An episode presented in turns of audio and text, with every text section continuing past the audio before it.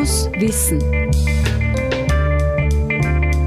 Das Freie Radio Freistadt wird zum erweiterten Hörsaal. Wir bringen Vorträge und Podiumsdiskussionen ins Radio aus den Bereichen Gesundheit, Medien, Pädagogik, Ökologie und vieles mehr.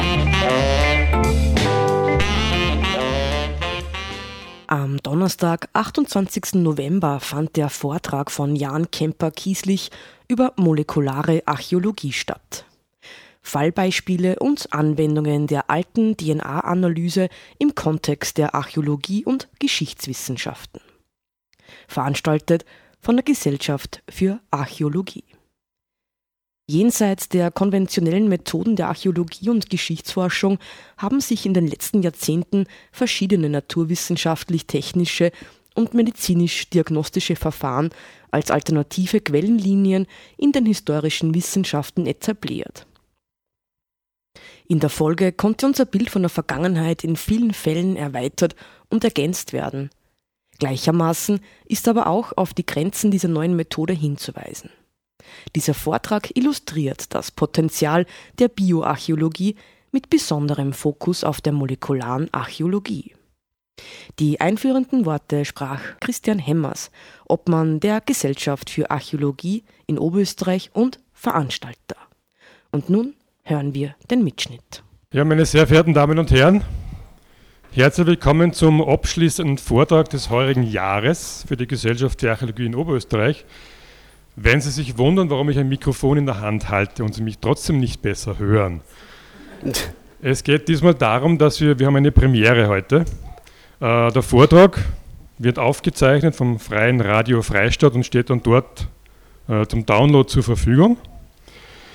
Äh, dann darf ich gleich meinen Dank aussprechen an unseren Referenten Jan Zemper-Kieslich, der sich bereit erklärt hat, hier auch mitzumachen bei diesem Experiment.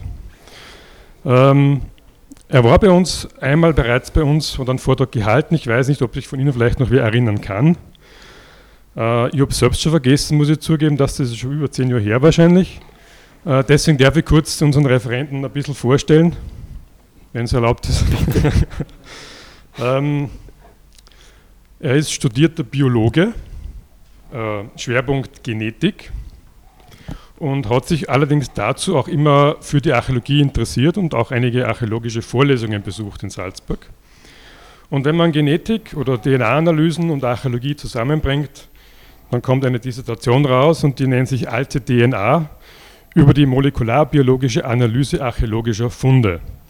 Und im Zuge seiner Tätigkeit in dem Zusammenhang hat es ihn auch immer wieder nach Oberösterreich verschlagen. Und deswegen hat er sich auch dankenswerterweise bereit erklärt, heute einen Vortrag zu halten, obwohl er nicht ganz fit ist, echt leicht erkältet. Also bitte um Nachsicht, wenn die Stimme vielleicht nicht ganz überall durchdringt. Ähm, weiter geht es mit einer Habilitation vor einigen Jahren zur, im Fach Forensische Molekularbiologie unter besonderer Berücksichtigung der molekularen Archäologie, Bioarchäologie und Archäometrie. Also viele, viele, viele Fachausdrücke, die uns normalen Archäologen, sage ich jetzt mal, eher weniger geläufig sind. Aber warum es sich dann dabei handelt, was, das Potenzial dieses Bereiches ist, das kann uns, glaube ich, keiner besser erzählen als Jan Zemper-Kieslich und deswegen darf ich gleich um deine Worte bitten. Na, dann schönen guten Abend. Danke auch für die freundliche Einführung, für die sehr freundliche Einführung. Ich muss äh, sozusagen zur Ehrenrettung der Disziplin einräumen, Hätte ich meine erste Prüfung in Genetik nicht erfolgreich abgeschlossen, hätte ich wahrscheinlich Archäologie studiert. Auf das Fach selber bin ich gekommen. Äh, Im Zuge meiner Diplomarbeit da habe ich mich, also das war in einem früheren Leben und in einem anderen Jahrtausend, mich mit äh, Immunologie beschäftigt und habe dann in meinem Frust beim Zusammenschreiben nach etwas gesucht, was irgendwie mehr an mein wissenschaftliches Herz rührt und bin dem, was eben damals so das Internet war, dann äh, auf dieses Fach der alten DNA-Analyse, molekulare Archäologie gestoßen.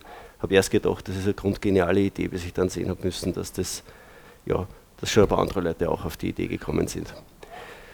Das, was ich Ihnen heute Abend erzählen will, sind äh, zunächst einige, das gehört sich so, theoretische Einführungen, Einleitungen zur Sache, diesen Technik und Biologie und Genetikkram, das erspare ich Ihnen. Nichtsdestotrotz, ähm, beginnen tue ich so einen Vortrag immer ganz gern mit diesem Zitat hier. das habe ich geklaut von Gerhard Baumgartner, der glaube ich immer noch Leiter des österreichischen Archivs des Widerstands ist. Der hat sinngemäß gesagt in einer Radiosendung, Geschichtsforschung ist die asymptotische Annäherung an die Wirklichkeit, an eine vergangene Wirklichkeit. Und das finde ich passt auch ganz gut für dieses Fach an und für sich, weil asymptotisch, das klingt ein bisschen mathematisch, muss man sich ein bisschen auf der Zunge zergehen lassen. Was damit gemeint ist, ist, dass auch wenn wir jetzt über einen Archäologen sprechen, Befund, unglaublich viele Informationen haben, es muss uns immer im Klaren, also wir müssen uns immer darüber im Klaren sein, dass das niemals die ganze Wahrheit ist. Und selbst wenn ich daneben gestanden wäre, wie es passiert ist, was auch immer passiert ist, ich werde trotzdem kein vollständiges Bild erhalten. Das heißt, das, was man tut, sozusagen in der Geschichtsforschung, von der Herangehensweise an die Daten, ist, dass wir eben versuchen, mit verschiedensten Methoden, ob das jetzt die sozusagen herkömmlichen Disziplinen sind aus dem Bereich oder ob das jetzt was vergleichbar Neues ist, wie das, was ich da gern mache, das sind verschiedene Quellenlinien. Und interessant wird es, wenn man diese Quellenlinien dann verschränken kann, in Übereinstimmung bringen kann. Und das illustrieren oder das zu illustrieren, werde ich mich, mich dann bemühen an einigen Fallbeispielen. Wie schon angedeutet, gibt es da so diese althergebrachte Trennung zwischen Naturwissenschaft, Medizin, Technik auf der einen Seite und den sogenannten jetzt sogenannten Kultur- und Gesellschaftswissenschaften auf der anderen Seite. Ähm, man könnte da jetzt ein bisschen herumspintisieren und diskutieren. Ich lege da einen gewissen Wert drauf, mich da sozusagen auch zu deklarieren. Denn äh, was sehr oft dann auch in den Medien ist, Schlagworte, wie viel Neandertaler steckt in uns oder wie viel Prozent Wikinger ist jetzt auf dem Y-Chromosom oder solche Sachen. Ja, abgesehen dass ich das, davon, dass ich das nur für eher eingeschränkt seriös halte, ähm, das ist nicht das, was ich mache. Das ist Paläogenetik. Paläogenetiker beschäftigen sich unter Umständen mit denselben Untersuchungsmaterialien, bedienen sich derselben Techniken, haben aber ganz andere Herangehensweise. Das sind Evolutionsbiologen, die haben eine ganz andere Heuristik. Ich sehe mich da ganz klar und eindeutig eher auf der archäologischen Seite, darum steht in der Venia auch molekulare Archäologie drinnen, also eine, eine Archäologie, die sich vielleicht, ja, wie soll man sagen, etwas unkonventioneller Mittel bedient. Also Paläogenetik ist so diese Neandertaler-Dinosaurier-Sache, oder geht auch ein bisschen in die Ur- und Frühgeschichte über. Und molekulare Archäologie ist sozusagen im besten und wertfreien Wortsinne eine Hilfswissenschaft der Archäologie. Im sozusagen Sinne der ja, historischen Diktion sind die Quellenmaterialien, mit denen wir arbeiten, in der Regel Primärquellen, das heißt Originalien, sprich also Zähne, Knochen, meistens sind es Hartgewebe, das liegt sozusagen in der Natur der Sache, weil das in der Regel jene Körperteile sind, ob sie jetzt menschlichen oder tierischen Ursprungs sind, sei dahingestellt, die auf uns kommen, die die Zeit überdauern, die überliefert sind. Einige wenige Arbeitsgruppen beschäftigen sich auch mit der DNA von Pflanzen und Pflanzenresten aus archäologischen Kontexten.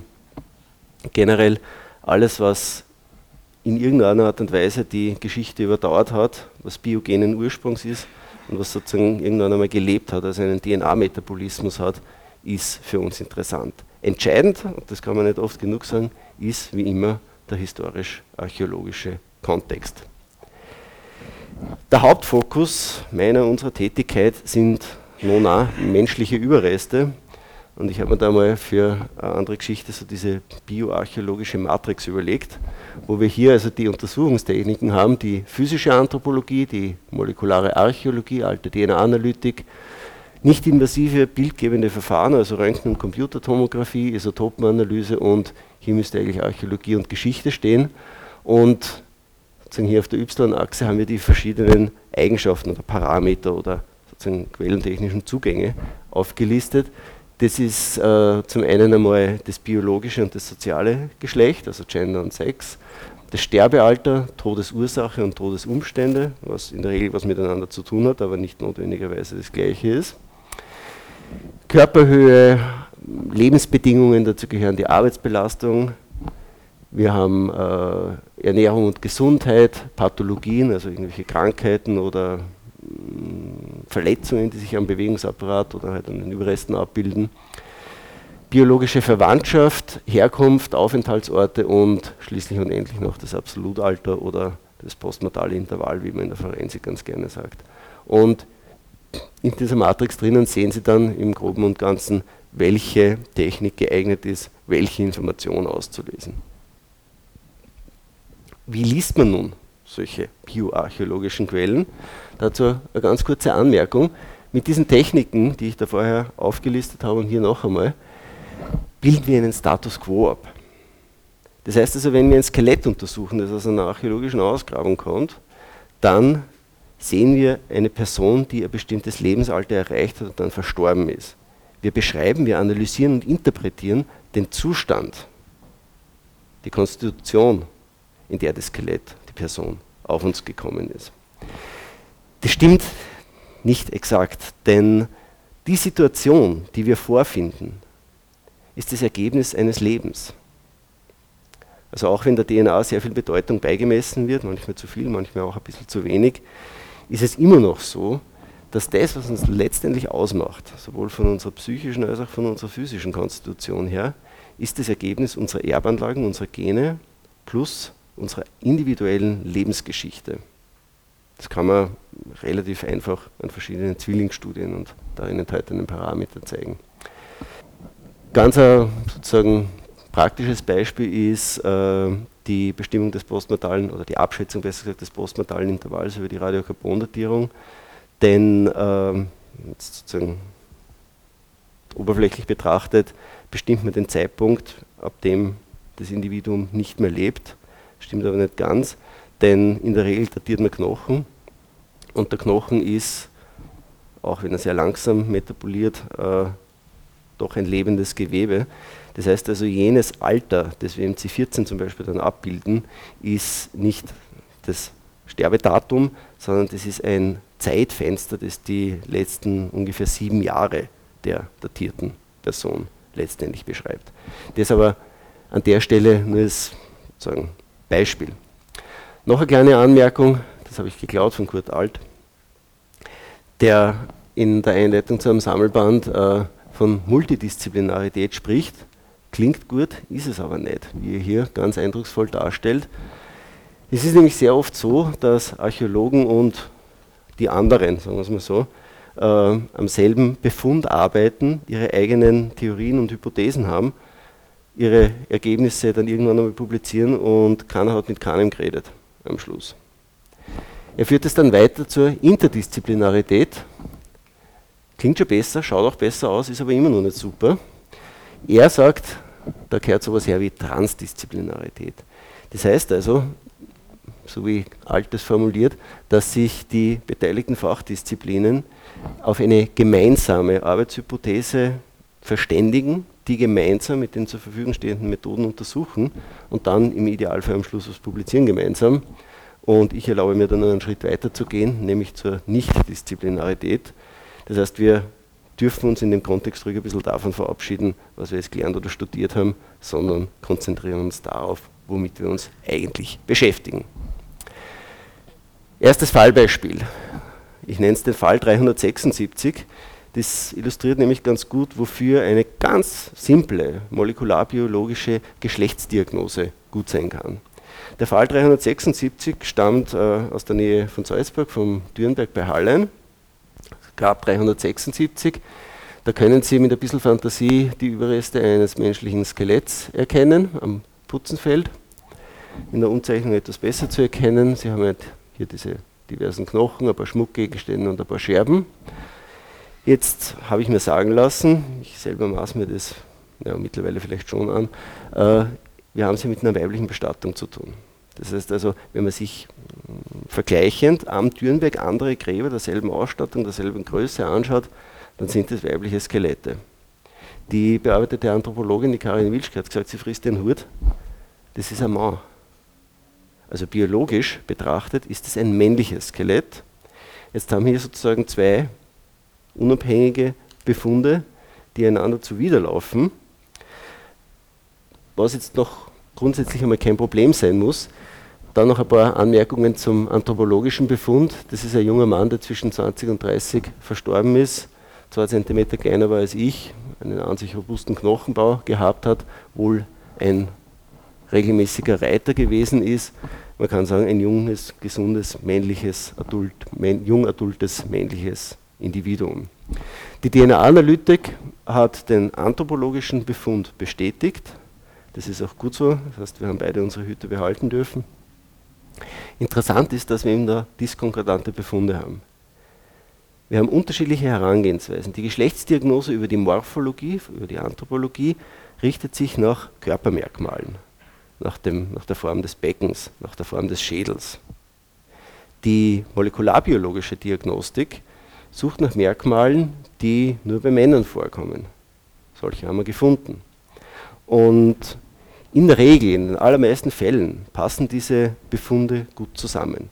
Das heißt, wir haben sozusagen eine wunderschöne konkordante Quellenlinie nebeneinander, die kulturanthropologische Geschlechtsdiagnostik der Einschätzung des sozialen Geschlechts, wie man vielleicht besser formuliert, oder auf Englisch die Bestimmung oder die Erkennung des Genders und eben die Geschlechtsidentifizierung. Ich versuche nach Möglichkeit den Ausdruck Geschlechtsbestimmung zu vermeiden. Das ist nämlich als für einen gelernten Biologen semantisch eigentlich falsch. Geschlechtsdiagnose gefällt mir am allerbesten, dank Maria Marschler, die den Begriff geprägt hat.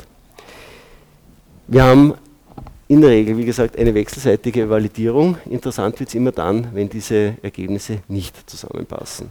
Das ist der erste von mittlerweile drei Fällen, die mir in meiner Praxis bisher untergekommen sind, wo wir eine diskonkordante Kulturanthropologie auf der einen Seite und äh, biologische Geschlechtsdiagnose auf der anderen Seite haben. Wie das jetzt zu interpretieren ist, ist Gott sei Dank nicht mein Problem oder war Gott sei Dank nicht mein Problem. Das ist auf jeden Fall eine ganz interessante Geschichte. Ein männliches, ein biologisch männliches Skelett in einer weiblichen Bestattungssituation. Wir wissen nicht, warum das so ist oder warum der Mann so bestattet worden ist. Aber irgendwas ist auf jeden Fall speziell mit ihm gewesen. Erste Geschichte. Zweite Geschichte, etwas, was Sie vielleicht aus der Literatur kennen, vielleicht auch aus eigener Anschauung, vielleicht haben Sie auch selber eine Schaufel oder einen Besen in der Hand gehabt. Ein Projekt, das wir in den vergangenen zwei Jahren erfolgreich bearbeitet und dann auch publiziert haben, gemeinsam mit äh, Erwin Rupreichtsberger und Maria Marschler, nebst diversen anderen Kolleginnen und Kollegen. Die Geschichte fängt im Prinzip äh, wie so oft mit einer Baustelle an und in dem Fall einem sehr bedachtsamen, zärtlichen Baggerfahrer. Der hat nämlich erkannt, dass in dem Anschnitt, den wir da sehen, offenbar sich was Interessantes verbirgt. Da sehen ihm auch gern Fotos von Archäologen, die am Boden rumliegen. Da wird hineingeleuchtet in diese offensichtliche Grabkammer und da kann man schon sehen, da liegen ein paar Knochen herum. Die Kammer war hier dann nach der Freilegung mit einem hübschen Steindeckel versehen. Den sehen wir hier aufgestellt noch einmal. Und so präsentiert sich die ganze Angelegenheit. Also das ist ungefähr dieselbe Perspektive wie da. Also wir schauen da rein, da ist bereits abgetragen worden dann. Schaut es eben so aus. Wir haben hier eine Doppelbestattung nebst diversen Gefäßen. Und da kann man, sieht man auf den ersten Blick schon sagen, dass wir es hier nicht mit einer synchronen Bestattung zu tun haben, sondern dass dieses Skelett hier, das da so etwas zur Seite gerückt ausschaut, wohl als, also chronologisch als erstes bestattet worden ist und dieses Skelett hier nachbestattet worden ist. Erstens. Zweitens können wir sagen, dass zumindest das zweite Skelett oder die zweite Bestattung seit der Grablege ungestört war, weil die Knochen weitgehend so liegen, wie man sie im anatomisch korrekten Verband erwarten würde. Also auch wenn das jetzt ein sehr geschickter Totengräber ist, das kriegt man in der Regel immer so hin, dass das anatomisch korrekt liegt. Also ein verlegtes oder verbrachtes Skelett, auch wenn es sehr sorgfältig gemacht wird, erkennt man in der Regel. Das heißt, dass wir haben hier eine Doppelbestattung, wobei wir eine relativ knappe Sukzession annehmen dürfen, weil so wie das ausschaut, war, das ist zwar zur Seite geräumt, aber von der Einschätzung her würde ich sagen, äh, war da noch durchaus Weichgewebe vorhanden, wie die zweite Bestattung stattgefunden hat. Und man kann schätzen, das dauert zwischen einigen Monaten bis vielleicht einem Jahr, bis sich das Weichgewebe so weit zersetzt hat, dass die Knochen, also die einzelnen Skelettteile wirklich auseinanderfallen. Wir haben verschiedenste Proben untersucht. Wie man unschwer erkennen kann, waren das lauter Kleinknochen aus dem Zehenbereich. Das hat denkmalschützerische Gründe gehabt. wenn ich sozusagen in die Vollen gehen kann, dann versuche ich ein Skelett immer von Kopf bis Fuß zu beproben. Denn man sieht meistens äh, Unterschiede in der DNA-Qualität von verschiedenen Körperteilen, ohne dass ich da jetzt auf die verschiedenen Hypothesen zur Ursache eingehen möchte. In dem Fall haben wir uns eben darauf geeinigt, möglichst solche Proben zu verwenden, die möglichst wenig auffallen, wenn man diese Skelette vielleicht irgendwann einmal auch in einem musealen Kontext präsentieren möchte. Und wir haben Proben genommen für eine radiometrische Altersbestimmung, für eine C14-Datierung und auch, wie Sie sehen können, jeweils ein Fragment vom, von der gleichen Rippe. Das hat schlicht und ergreifend den Grund, dass wir sicherstellen, absolut sicherstellen wollten, dass wir nicht aus Versehen zufällig zweimal das gleiche Skelett beproben. Das heißt, ich nehme dann die Probe von einer Körperstelle, die ich ein eindeutig nur einmal pro Skelett finde. Und das ist zum Beispiel die neunte Rippe links. Fällt auch nicht besonders auf, wenn da ein Stückel fällt. So, zu den Ergebnissen. Da sehen wir die äh, Radiokarbondatierung. Ich habe das etwas gestreckt bzw. gestaucht, damit die Zeitachse, also die historische Zeitachse, das kalibrierte C14-Datum hier halbwegs synchron ist. Und wir sehen, die beiden dürften plus minus der entsprechenden Messunsicherheit und sonstiger Unwägbarkeiten äh, fast zur gleichen Zeit verstorben sein. Nicht ganz, aber fast zur gleichen Zeit. Wobei, wenn man die Standardabweichungen des Vertrauensintervalls hier noch mit einbezieht, ist, muss man eigentlich seriöserweise hergehen und sagen, ja, die sind ja, plus minus gleichzeitig verstorben. Da sehen Sie die ersten Ergebnisse der DNA-Analytik. Ich habe das farblich ein bisschen hervorgehoben. Wir haben jeweils eine Probe, wo nichts drinnen war. Und wir haben für beide Skelette jeweils drei Proben, wo wir gut DNA nachweisen konnten. Und diese sozusagen allgemeine DNA-Nachweis, diese Vorabquantifizierung, die inkludiert gleich eine Geschlechtsdiagnose. Und wir sehen, Skelett 1 ist männlich, Skelett 2 ist nicht männlich. Das steht da deswegen so komisch da, also steht nicht deswegen nicht weiblich da, weil wir uns da nicht sicher sind. Nur die Analytik sagt, wir finden männliche DNA oder wir finden keine männliche DNA. Und das ist da hier sozusagen wiedergegeben. Oder frei übersetzt, Skelett 1 ist ein Mann, Skelett 2 ist eine Frau. Und die Frage, die sich dann im Weiteren aufdrängt, ist, ob und inwieweit die beiden vielleicht oder auch nicht biologisch miteinander verwandt waren.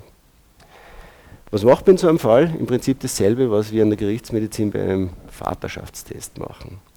Das heißt, wir erstellen ein DNA-Profil von den zu betrachtenden Individuen und vergleichen diese Zahlenmuster, die dann dabei rauskommen. Nun ist es so, dass wenn man sich erfolgreich in die nächste Generation fortpflanzt, also seine Erbmerkmale weitergibt, dann hat man in der Regel 50% von der Mama und 50% vom Papa. Das heißt, wenn wir hier ein elternschaftliches Verhältnis vorliegen haben, dann wäre der Erwartungswert eben derjenige, dass bei jedem betrachteten Merkmal zumindest eine der beiden Ausprägungen übereinstimmt. Und wenn wir uns diese Tabelle anschauen, dann ist es bei all jenen Merkmalen, die wir erfolgreich typisiert haben können, wie zum Beispiel hier, hier nicht, aber hier auch, ist es immer so, dass in jedem von diesen Viererkasteln einer der beiden Zahlenwerte übereinstimmt. Oder anders gesagt, die zwei sind mit an Sicherheit grenzender Wahrscheinlichkeit elternschaftlich miteinander verwandt. Das Ganze ist aber ohne Biostatistik nichts wert. Diese Daten, die wir hier sehen, füttert man in ein kleines Programm zur Beurteilung von Abstammungsbegutachtungen ein. Und was wir dann sehen können ist, oder sehen, also hier sehen, sind die drei Grundhypothesen, die wir da gerechnet haben, nämlich zuerst Elternschaft, Geschwisternschaft und Nichtverwandtschaft. Alles gemeinsam muss 100% ergeben. Wenn ich sozusagen einen konventionellen Vaterschaftstest habe, also wenn sich die Frage stellt, ob ein Kind biologisches Kind eines Putativvaters ist, ja oder nein, habe ich nur zwei Hypothesen, nämlich es ist das Kind oder es ist es eben nicht. Es ist im Übrigen eins der ganz wenigen Sachen, wo ich mir ein 100,0% sagen traue. Nämlich dann, wenn es nicht zusammenpasst. Denn man kann keine Gene, keine Erbmerkmale hinterlassen, die man nicht hat. Weder auf einem Tatort noch in der nächsten Generation.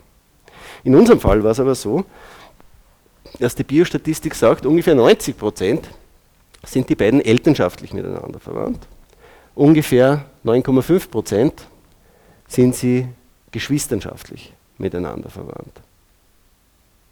Und 0,000 irgendwas Prozent sind sie gar nicht miteinander verwandt. Oder anders gesagt, die sind miteinander verwandt.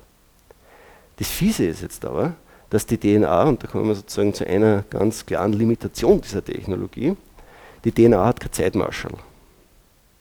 Das heißt, ich kann auf die, aufgrund von dem Befund zwar mit einer sehr hohen Sicherheit sagen, dass die biologisch miteinander verwandt waren, aber ich habe eigentlich, muss ich jetzt mittlerweile sagen, keine Chance, über die DNA-Analytik zu sagen, ob er ihr Papa oder sie seine Mama war.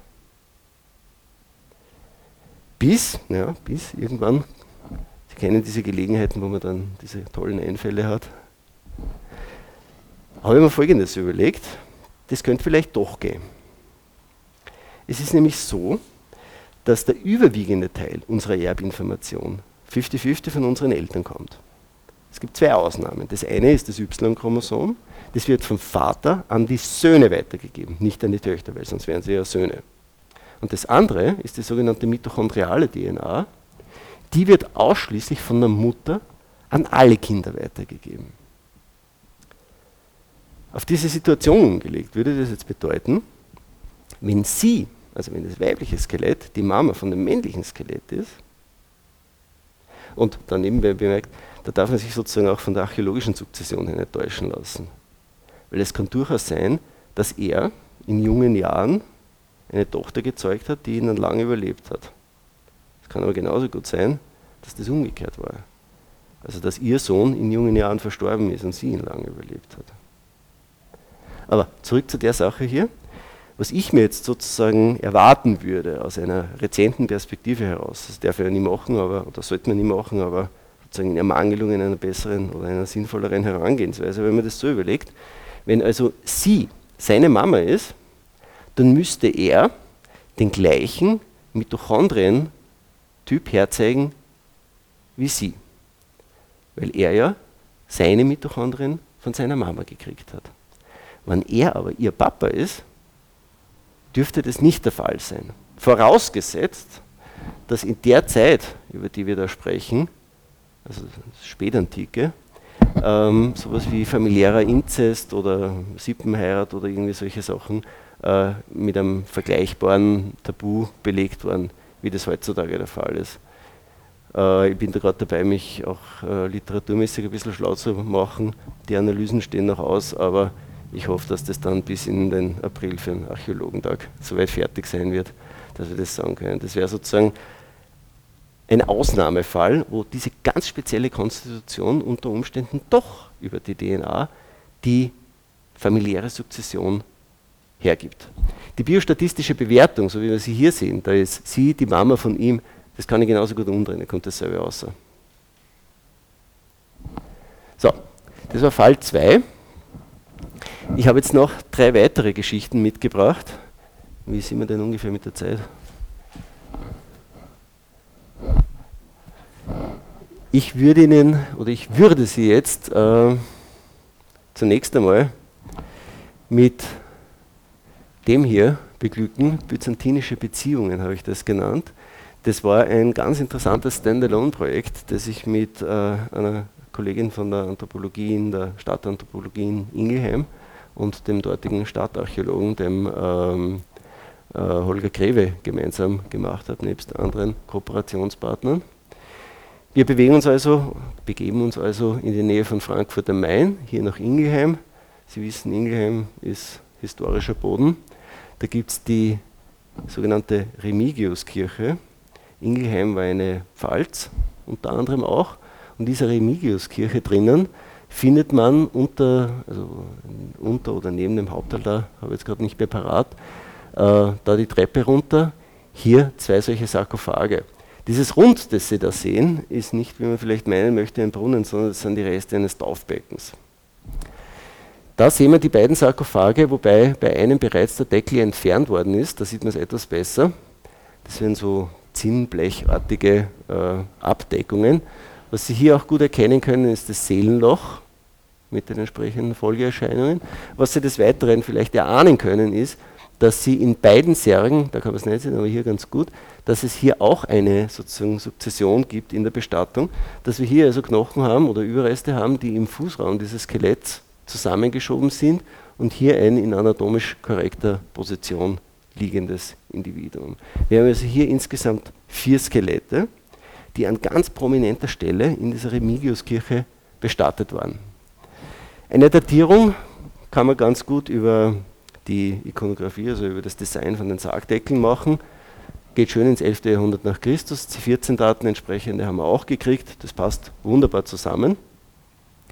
Wir vermuten, wir sind uns relativ sehr, sehr sicher, dass es sich hier um prominenten Gräber handelt, weil das die Lokalisation einfach dafür spricht unter dem Annex zum Hauptaltar. Und das war es aber schon mit der Quellenlage. Also da gibt es keine Inschriften, es gibt keine Aufzeichnungen zu den dort gemachten Bestattungen. Es gibt keinerlei sonstige Informationen. Und die Frage drängt sich jetzt natürlich auf, wer waren die Herrschaften? Eine kleine Übersicht. Wir haben von der Anthropologie her in dem einen Sarkophag ein juveniles Individuum, also ein Kind zwischen sieben und elf Jahren verstorben. Das ist die Hauptbestattung und die Primärbestattung, also die, die zuerst zeitlich vorher bestattet gewesen ist, war eine Dame um die 31 Jahre. Die hier ist anthropologisch äh, Sterbealter bestimmt, die ist über eine Zahnzementanalyse, so wie die anderen auch Sterbealter bestimmt. Das dürfen Sie sich so vorstellen, dass man einen einwurzeligen Zahn in der Regel nimmt, unter der Krone abschneidet und aus dem Zahnzement eine Dünnschichtmikroskopie anfertigt. Und dort kann man eine Art Bänderung erkennen, die wiederum so ähnlich zu interpretieren ist wie ein Jahrringmuster. Und damit ergeben sich diese relativ genauen Sterbealter plus minus eben diese drei Jahre, das sind die Erfahrung oder das ist die erfahrungsgemäße Unsicherheit. Im zweiten Sarkophag haben wir ein Individuum, das ist Anfang 40 verstorben und ein zweites Individuum, das um die 50 Jahre herum verstorben ist. Ich greife da ein bisschen vor. Die morphologische und molekularbiologische Geschlechtsdiagnostik sagt, in einem Sarkophag haben wir ein junges Mädchen, ganz offensichtlich, morphologisch nicht bestimmbar, weil der Geschlechtsdimorphismus am Skelett erst nach Abschluss der Adoleszenz wirklich ausgeprägt ist. Das heißt, bei Kindern oder Jugendlichen kann man das manchmal sehr, sehr schwierig, nur bis eigentlich überhaupt nicht wirklich seriös am Knochenbau sagen. An der DNA aber sehr, sehr wohl.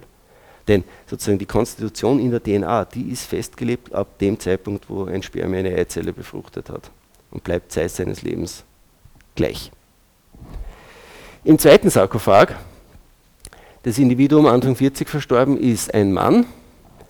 Das zweite Individuum, also die Primärbestattung, ist eine Dame. Da war die Morphologie etwas fraglich, weil einfach die Knochen schon so stark zerfallen waren, dass wir uns da nicht mehr so wirklich ganz sicher waren. Interessant waren die Pathologien, da haben wir nämlich keine gefunden. Normalerweise findet man auf einer so jetzt mal durchschnittlichen Bestattung aus diesem Zeithorizont in dieser Gegend immer Spuren von Mangelerkrankungen. Ob das jetzt Ernährungsmangel ist, ob das irgendwelche Spurenelementmängel sind, also das ist eher ein Fach für die klassische Anthropologie. Was wir aber schon gefunden und gesehen haben, ist, dass die alle fürchterlich schlechte Zähne gehabt haben. Das wiederum ist fast paradoxerweise für jenen Kulturhorizont, mit dem wir uns da beschäftigen, ein guter Hinweis darauf, dass das wohl ökonomisch relativ gut bestellte Herrschaften gewesen sind. Denn wenn ich viel Geld habe oder wenn ich so ausreichend finanziell aufgestellt bin, kann ich mir kohlehydratreiche Ernährung leisten. Mundhygiene war wahrscheinlich nicht so ein Thema damals, was dazu führt, dass diese Individuen dann sehr oft bereits in jungen Jahren Fluoride, Zahnhalskaries und Zahnstein hatten. Das heißt, je schlechter die Zähne, desto mehr Geld haben die gehabt, um das mal ganz übel runterzubrechen. Ansonsten haben wir aber absolut keine Pathologien gefunden. Heißt wiederum im Umkehrschluss, dass die keine Verletzungen hatten, jedenfalls keine nachweisbaren, was vielleicht auch auf die Todesumstände ein bisschen hindeutet oder eben nicht, und dass sie sehr behütet jedenfalls für ihre Zeit und sehr gut genährt gewesen sein dürften. Wir haben insgesamt 20 Proben untersucht, fünf Proben von jedem Individuum über das ganze Skelett verteilt, haben hervorragend gute DNA-Ergebnisse gekriegt. Wir haben keine Kontamination gefunden und was auch ein ganz wichtiger Punkt ist, da kann man an der Stelle ruhig darauf hinweisen, ist, dass wir keine Übereinstimmung mit sogenannten Gelegenheitspersonen gefunden haben. Was ist das? Eine Gelegenheitsperson ist der Archäologe, der die Skelette ausgräbt, der Baggerfahrer, die Grabungsmitarbeiter, die Anthropologin, ich, meine Laborkollegen, unsere Reinigungskraft im Labor und im Prinzip jeder, der den Proben so nahe kommt, dass er seine eigene DNA auf die Proben übertragen kann. Sie müssen sich vorstellen, ein durchschnittlicher menschlicher Körper hat 10 hoch 14 Zellen. Ein Mundhöhlenschleimhautabstrich, also wenn Sie an einem Wattetupfer lutschen, da haben Sie ungefähr 50.000 bis 80.000 Zellen drauf. Und die Nachweisgrenze, bei der wir hier unterwegs sind, das liegt ungefähr bei 10 Zellen. Oder anders gesagt, wenn ich jetzt hergehe und so mache, bleibt von mir genug DNA auf dem Tisch picken, um hier erfolgreich eine DNA-Analyse durchführen zu können. Also im schlimmsten Fall, im schlimmsten Fall reicht es, wenn Sie nur in, ihre, in die Richtung Ihrer Probe sprechen und Sie haben es kontaminiert. Also wenn Sie die Knochen vor sich liegen haben, Puh sagen, dann haben Sie es höchstwahrscheinlich kontaminiert. Denn auch wenn Sie eine trockene Aussprache haben, Sie tragen, wenn Sie reden, ein Aerosol von Speicheltröpfchen vor sich her. Also es gibt ein paar Autoren, die empfehlen, die Probennahme direkt an der Ausgrabung in Ganzkörperschutzanzügen zu machen.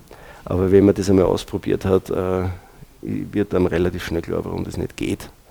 Weil da steht man innerhalb von 10 Minuten im eigenen Saft und nach 5 Minuten oder nach 15 Minuten hat man einen Hitzschlag, allerspätestens. Aber wenn Sie Einweghandschuhe anziehen, wenn Sie sich einen Mundschutz aufsetzen, sollte das in der Regel kein Problem sein. Wenn Sie es besonders gut machen wollen, tun Sie sich nachher auch nicht drüber und ziehen Sie vielleicht was Langweiliges an. Damit sind, würde ich mal sagen, 99% der Probleme verhinderbar, die da auftreten können. Mir ist es bei einer anderen Studie auch lustigerweise aus Frankfurt passiert. Da haben wir nach 25 Jahren auf einem Kinderknochen einen Anthropologen drauf gefunden. Der hat es nur angegriffen, kurz, und hat es wieder weggelegt. Hat sich sogar noch daran erinnern können. Aber das ist eine eigene Geschichte. So, die Geschlechtsdiagnose. Wir haben einmal, zweimal, dreimal eine Frau und einmal einen Mann. Das ist schon mal ziemlich schräg. Eine Kirchenbestattung, 11. Jahrhundert, mitten in Deutschland, annex zum Hauptaltar, drei Frauen. Bemerkenswert. Wir haben mit 100,0%iger Sicherheit keine Elternschaft zwischen diesen Individuen. Wir haben mit an Sicherheit grenzender Wahrscheinlichkeit keine Geschwisternschaft. Und wenn wir natürlich hergehen und sagen, naja, da gibt es ja noch andere Verwandtschaftsgrade, selbstverständlich ist das so, aber das, sozusagen die Möglichkeiten, die es hier gibt, das steigt hyperexponentiell. Oder anders gesagt, es werden urplötzlich derartig viele verschiedene Hypothesen, dass das dann total beliebig wird. Dabei beschränken wir uns, wenn wir keine anderen a priori Angaben haben, bevor wir diese Wahrscheinlichkeiten berechnen, darauf, dass wir schauen, Elternschaft, Geschwisternschaft und fertig. Können wir beides weitgehend ausschließen. Eine Patrilinie können wir nicht identifizieren, das geht auch über das Y-Chromosom, denn das Y-Chromosom tut eines nicht, was alle anderen Chromosomen tun, nämlich rekombinieren. Das heißt also, dass alle Mitglieder einer männlichen Linie, einer ungebrochenen männlichen Linie, dasselbe Y-Chromosom haben. Ich kann zwar da nicht sagen, wie nahe oder wie fern die zueinander verwandt sind, aber was ich schon sagen kann, ist, dass sie mit sehr hoher Wahrscheinlichkeit derselben Patrilinie entstammen. Wohingegen die Matrilinie, die können wir uns sehr wohl anschauen, nämlich bei allen vier Individuen, und siehe da, wir haben zwischen dem Individuum 7133 und 7145, und jetzt schauen wir mal kurz, wer das ist, nämlich 33, das junge Mädchen aus dem einen Sarkophag, und 7145, die etwas reifere Dame aus dem zweiten Sarkophag, die haben eine gemeinsame Matrilinie. Das heißt, die entstammen mit einer Wahrscheinlichkeit von ungefähr 1 gegen 26.000 derselben weiblichen Linie. Sie sind aber sicher nicht Mutter und Tochter. Das wäre übrigens auch so ein Fall, wo man eine Sukzession machen kann, weil beim öfferigen Mehl kann ich davon ausgehen, dass sich die noch nicht fortgepflanzt hat. Und was wir auch sehr sicher sind, ist, dass es eben sich nicht um Schwestern gehandelt haben kann. Also darf hier ruhig oder seriöserweise ein etwas weiterer Verwandtschaftsgrad angenommen werden.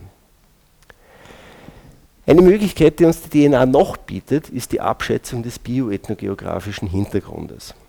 Das heißt also, man kann anhand dieser DNA-Profile mit rezenten, also zeitgenössischen Datenbanken sowas einschätzen, vorsichtig anschätzen, mehr ist da nicht drinnen, bitte, ja, woher oder wohin die Leute ungefähr gehören. Also man nutzt hier sozusagen die Tatsache aus, dass verschiedene Bevölkerungsgruppen in verschiedenen Gegenden verschiedene Verteilungsmuster in ihrer DNA herzeigen. Und das ist eine Information, die kann ich relativ einfach abfragen. Das haben wir gemacht bei unseren vier Individuen. Wir haben uns zunächst mal angeschaut die sozusagen normalen Chromosomen 1 bis 22, die Autosomen. Wir sehen Nahost, Nordafrika, Nahost, Nordafrika, Nahost, Nordafrika, Eurasien, Nahost, Nordafrika. Dann haben wir uns angeschaut die Matrilinie.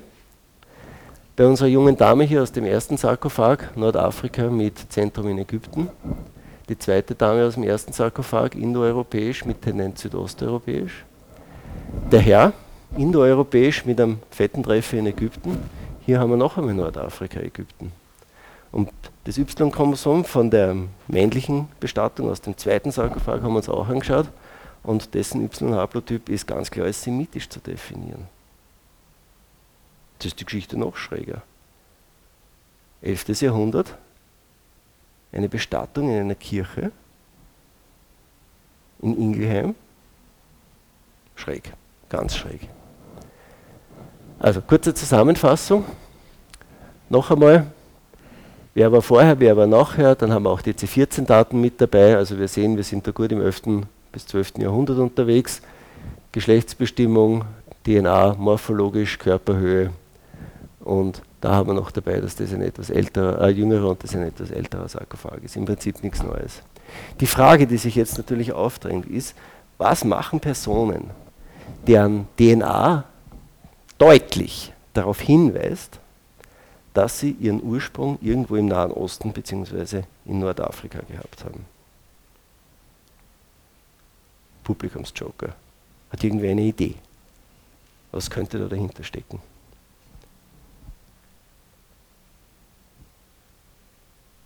Die junge Dame hier ist wahrscheinlich das Rätselslösung. Es handelt sich hier um Theophanu.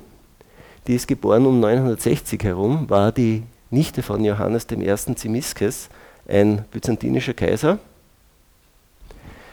Die ist gestorben um 991 herum in Nimwegen in Köln bestattet und sie war verheiratet mit Otto II. Die zwei haben am 14.04.972 in Rom geheiratet und sie war forthin oder fortan Mitregentin. Sie hat ihm insgesamt fünf Kinder geboren, nämlich Sophia, Adelheid, Mathilde, einen gewissen Otto und noch ein Kind, dessen Name nicht überliefert ist. Ihr Gatte Otto II. ist im Jahr 983, wahrscheinlich aufgrund einer falsch oder nicht erkannten Malaria, vom Leben zum Tode gekommen. Und der andere Otto, nämlich unser Otto III hier, der Otto III., geboren 980, der hätte der Thronfolger sein sollen, war zum Zeitpunkt des Ablebens seines Vaters gerade mal drei Jahre alt, also deutlich von einer Regierungsfähigkeit entfernt, was dazu geführt hat, dass eine, Entschuldigung, byzantinische Prinzessin zur Regentin des Heiligen Römischen Reichs deutscher Nation geworden ist. Und jetzt können wir uns nochmal der Frage annähern, wer diese vier Herrschaften waren, die eben in Ingelheim in dieser Pfalzkirche da drinnen bestattet waren. Es könnte sich vielleicht um die Kinder oder die Kindeskinder von Theophanu handeln, also schlicht und ergreifend eine familiäre Verwandtschaft. Wir gehen auch durchaus davon aus, dass eine byzantinische Prinzessin, die einen deutschen Kaiser heiratet, wahrscheinlich nicht allein ist. Also die hat sicher halbwegs ein Gefolge mitgebracht. Es könnte sich auch um Herrschaften aus dem Hofstaat handeln, eine vielleicht politische, vielleicht wirtschaftliche Elite. Es hat dann ein paar Alternativhypothesen gegeben, die nicht von mir sind.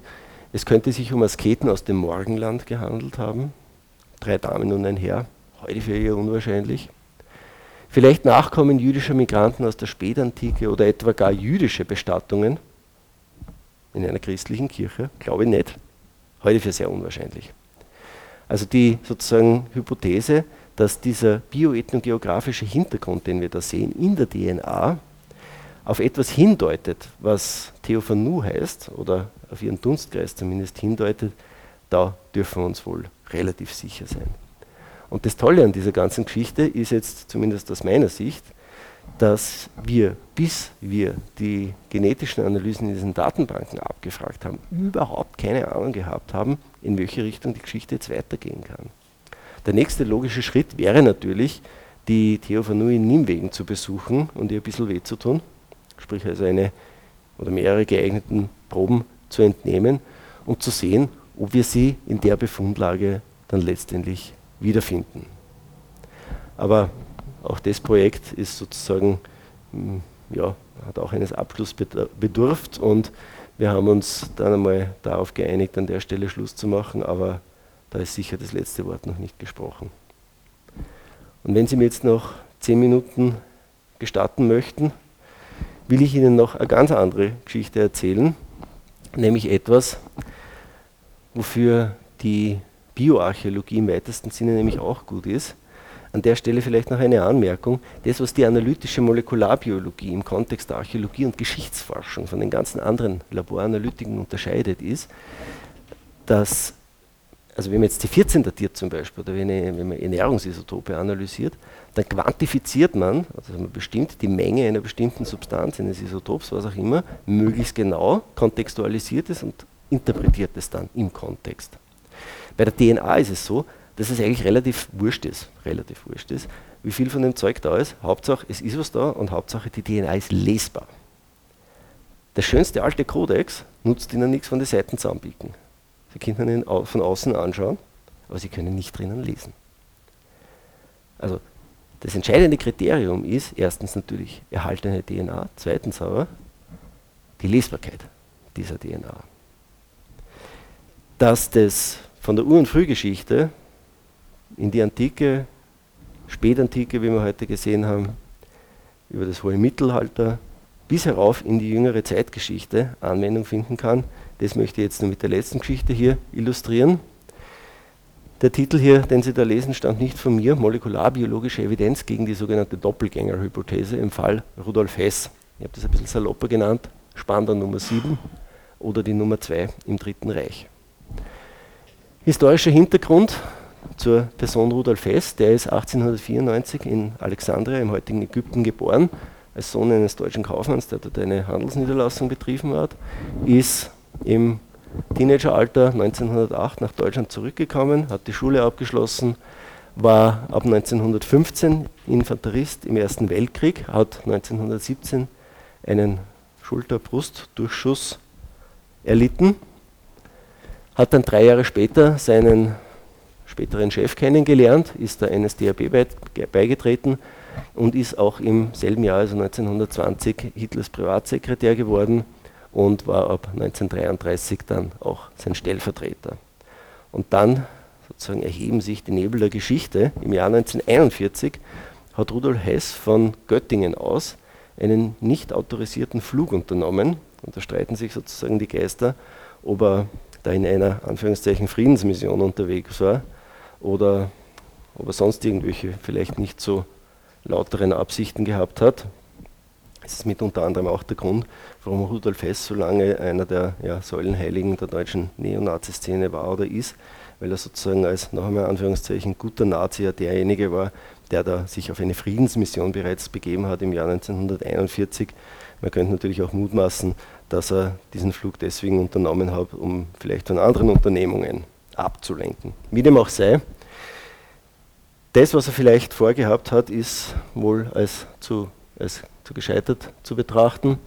Er ist abgestürzt, hat noch rechtzeitig aus seinem Flugzeug aussteigen können, ist gefangen genommen worden, hat versucht, sich zu suizidieren und ist dann in Abwesenheit seiner Ämter und Posten enthoben worden. Also sein Chef war dann nicht mehr allzu gut auf ihn zu sprechen. 1946 ist er dann im Zuge der Nürnberger Kriegsverbrecherprozesse verurteilt worden und ein Jahr später in Berlin-Spandau mit sechs weiteren Kriegsverbrechern, eben unter, unter anderem Albert Speer und Baldur von Schirach, interniert worden. Das ist auch eine sehr interessante Sache. Da hat man also ein Gefängnis, ein Hochsicherheitsgefängnis gebaut für hochrangige Nazi-Kriegsverbrecher, sieben an der Zahl. Und da haben sich die vier Besatzungsmächte sozusagen jährlich in einem Radl abgewechselt das Gefängnis zu betreuen und zu betreiben. Am 17. August 1987, mutmaßlicherweise nach einem Suizid, also er hat sich an einem Kabel dann wohl offenbar erhängt, ist er verstorben und in seiner Geburtsstadt in Wunsiedel im Familiengrab bestattet worden. Sie kennen Wunsiedel vielleicht aus den Medien, das ist nämlich jene Stadt, wo Jahr um Jahr äh, busseweise deutsche Neonazis aufgefahren sind, um dann einen Rudolf Hess Gedenkmarsch abzuhalten. Und an der Stelle, also das ist eine kleine Impression von dieser Geschichte, an der Stelle meine große Hochachtung und meinen tiefen Respekt den braven Bürgern von Wunsiedel. Die haben sich nämlich eine ganz kreative Geschichte überlegt, wie sie mit diesem Problem umgehen. Man kann sowas natürlich verbieten, man kann die Straßen sperren. Die Bürger von Wunsiedel haben das so gemacht, dass sie sich mit einem Werbeexperten zusammengesetzt haben und eine Idee entwickelt haben, die im Prinzip so ausschaut, dass die Geschäftsleute in Wunsiedel nebst diversen Prominenten für jeden Meter, den ein deutscher Neonazi am 17. August in Wunsiedel im Stadtgebiet geht, Geld spenden. Das Geld wiederum kommt der, einer Hilfsorganisation zugute, die Neonazis beim Ausstieg aus der Szene hilft. Das Ganze hat man dann auch entsprechend medial aufbereitet. Das heißt, die Leute sind da mit dem sozusagen Wissen, mit dem Bewusstsein hingefahren, dass mit jedem Schritt, den sie tun, sie an ihrem eigenen Ast sägen. Das Ganze ist dann mit äh, ganz interessanten Plakaten dann auch noch äh, begleitet worden. Kann man sich hier anschauen. Man hat, die, man hat sie auch nicht hungern lassen, man wollte schließlich sicher sein, dass sie ja durchhalten und den ganzen Weg gehen. Ne. Hat sie mit Bananen versorgt und Munition. Also eine großartige Idee. Eine wirklich großartige Idee, kann man sich im Internet tolle Videos anschauen, nämlich wie, wie man kreativ und ziemlich endgültig mit so einer Geschichte umgehen kann. Ne? So, zurück zu unserer Doppelgängerhypothese. Etwas, was bereits im Jahr 1948 aufgekocht ist, und zwar interessanterweise von einem noch am Leben seienden Gefängnisarzt, W. Thomas. Der hat von Anfang an mehr oder weniger behauptet, dass der Häftling Spandau Nummer 7 nicht der Rudolf Hess, sondern ein Imposter ist. Ein Stellvertreter, ein Strohmann, der dort einsitzt. Jetzt kann man natürlich hergehen und sagen, naja, das ist eine von diesen üblichen Verschwörungstheorien, wie von wegen, dass die Nazis auf der Rückseite vom Mond oder im Inneren der Erde oder in einem großen U-Boot um den Südpol oder was auch immer Jedenfalls eine von diesen verschiedenen Verschwörungstheorien, die da so ins Kraut geschossen sind. Er hat sich dann in diesem Buch des Langen und des Breiten auch darüber ausgelassen, hat äh, wohl im Sohn von Rudolf Hess, Wolf Rüdiger Hess, einen äh, ja, Vertrauten und Mitstreiter gefunden. Die beiden haben dann auch das eine oder andere gemeinsam publiziert, wenn ich das recht erinnere, wie dem auch sei. Argumentiert wird, mit historischen Inkonsistenzen bezüglich des Flugs von Göttingen nach Großbritannien im Jahr 1941. Aber wie so oft bei Verschwörungstheorien ist, wenn man der Sache dann anfängt, ein bisschen auf den Grund zu gehen, das kann man auch als historischer Laie durchaus machen, dann kommt man drauf, naja, ganz so ist es dann doch nicht. Also es ist mittlerweile gezeigt und erwiesen, dass die Aufzeichnungen äh, vom Flughafen in Göttingen fehlerhaft waren. Dadurch kam es zu diesen sogenannten historischen Inkonsistenzen. Rudolf Hess hat sich während seiner gesamten Haftzeit geweigert, Besuch zu empfangen, hat eine entweder simulierte oder tatsächliche Amnesie gehabt, also konnte oder wollte sich an nichts mehr erinnern, war der Einzige.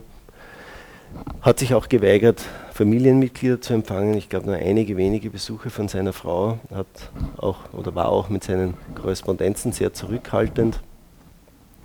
Angeblich ist dann bei der Obduktion im Jahr 1987 die Einschusswunde oder die Narbe jedenfalls nicht mehr nachweisbar gewesen.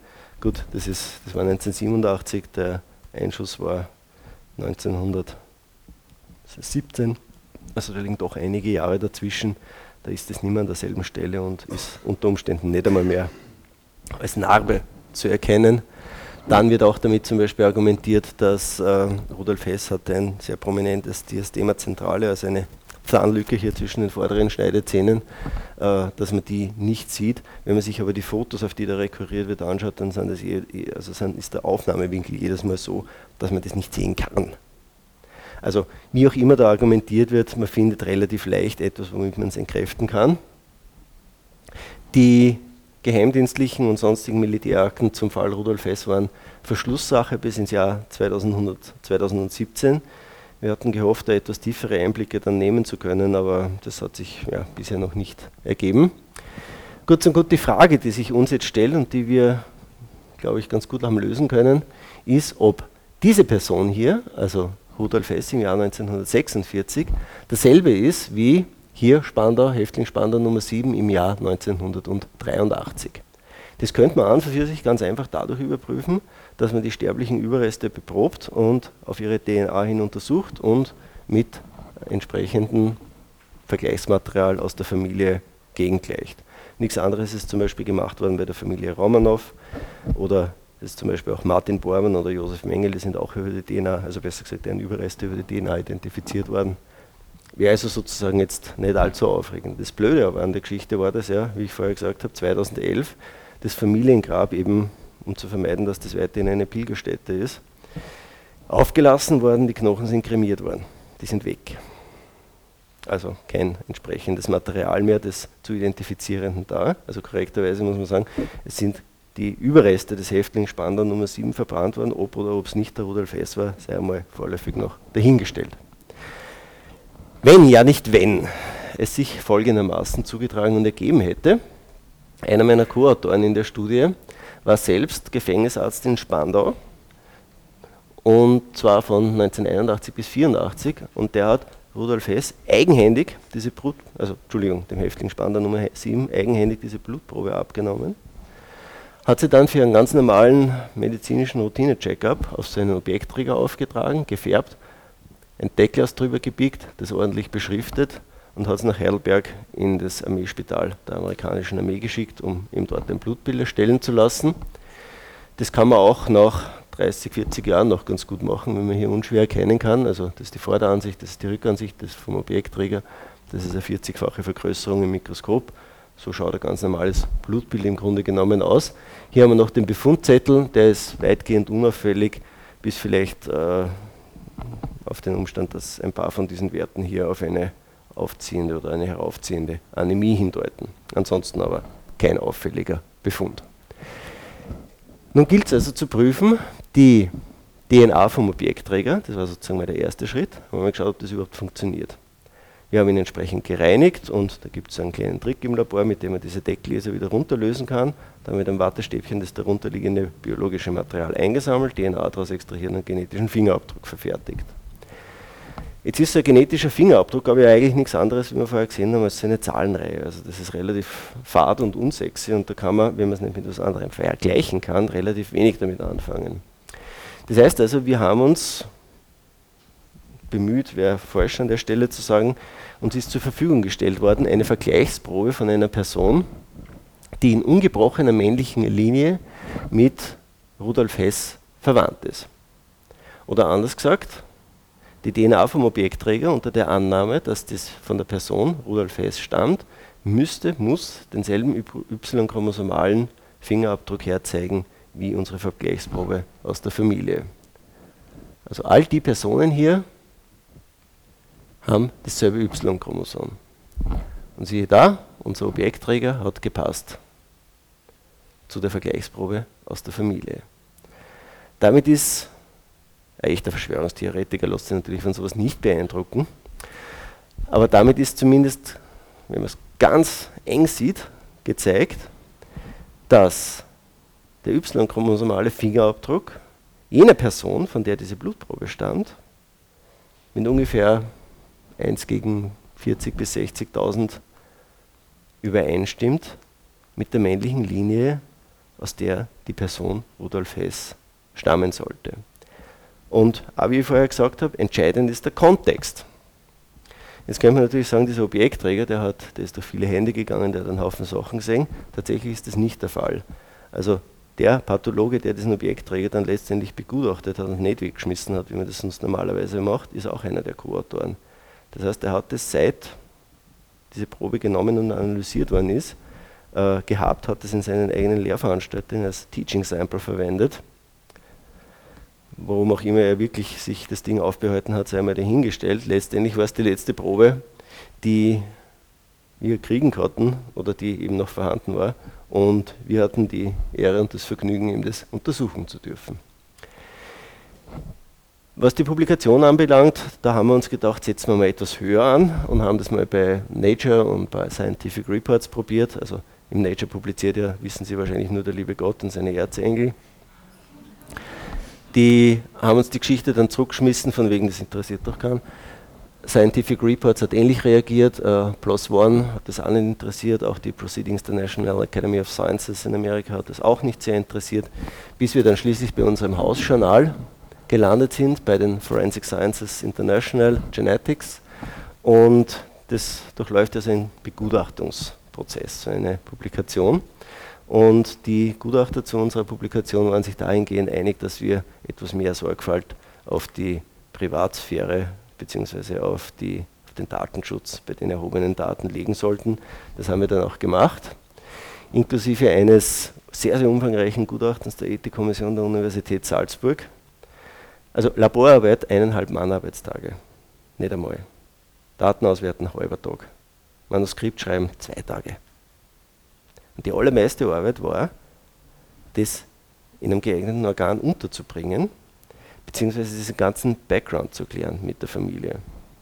Letztendlich hat der Vorsitzende der Ethikkommission, ein Rechtsphilosoph, letztendlich sich dann zu dieser Rechtsmeinung hier äh, hinreißen lassen, hätte ich fast gesagt, dass nämlich unter Berücksichtigung der Privatheit der Familie Hess oder den Persönlichkeitsrechten der Nachkommen der historischen Person Rudolf Hess hier ganz klar ein öffentliches Erkenntnisinteresse vorliegt, das die Publikation als solche rechtfertigt. Und schließlich und endlich haben wir es dann tatsächlich geschafft, das Paper unterzubringen. Das hat angefangen 2013, die ersten Daten haben wir gehabt nach zwei Wochen. Publiziert haben wir es dieses Jahr im Jänner. Das Ganze hat ein, ich habe mir schon gedacht, dass das vielleicht ein gewisses mediales Echo hervorruft, aber äh, es, so wie es dann letztendlich gelaufen ist, war das schon ja, relativ beeindruckend. Also wir haben es bis in diverse chinesische Zeit, Zeitungen und Zeitschriften geschafft. Also das hat wirklich weltweites Echo hervorgerufen. Da darf natürlich auch Österreichs größtes Kleinformat nicht fehlen äh, mit den sozusagen üblichen Stilblüten. Ich verweise hier auf die Bildunterschrift. Also das hätte ich mir als gebürtiger Braunauer nicht träumen lassen. Ich danke herzlich für Ihre Aufmerksamkeit.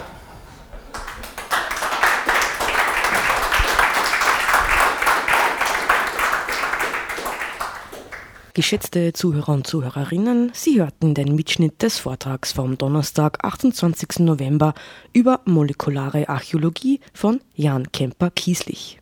Fallbeispiele und Anwendungen der alten DNA-Analyse im Kontext der Archäologie und Geschichtswissenschaften.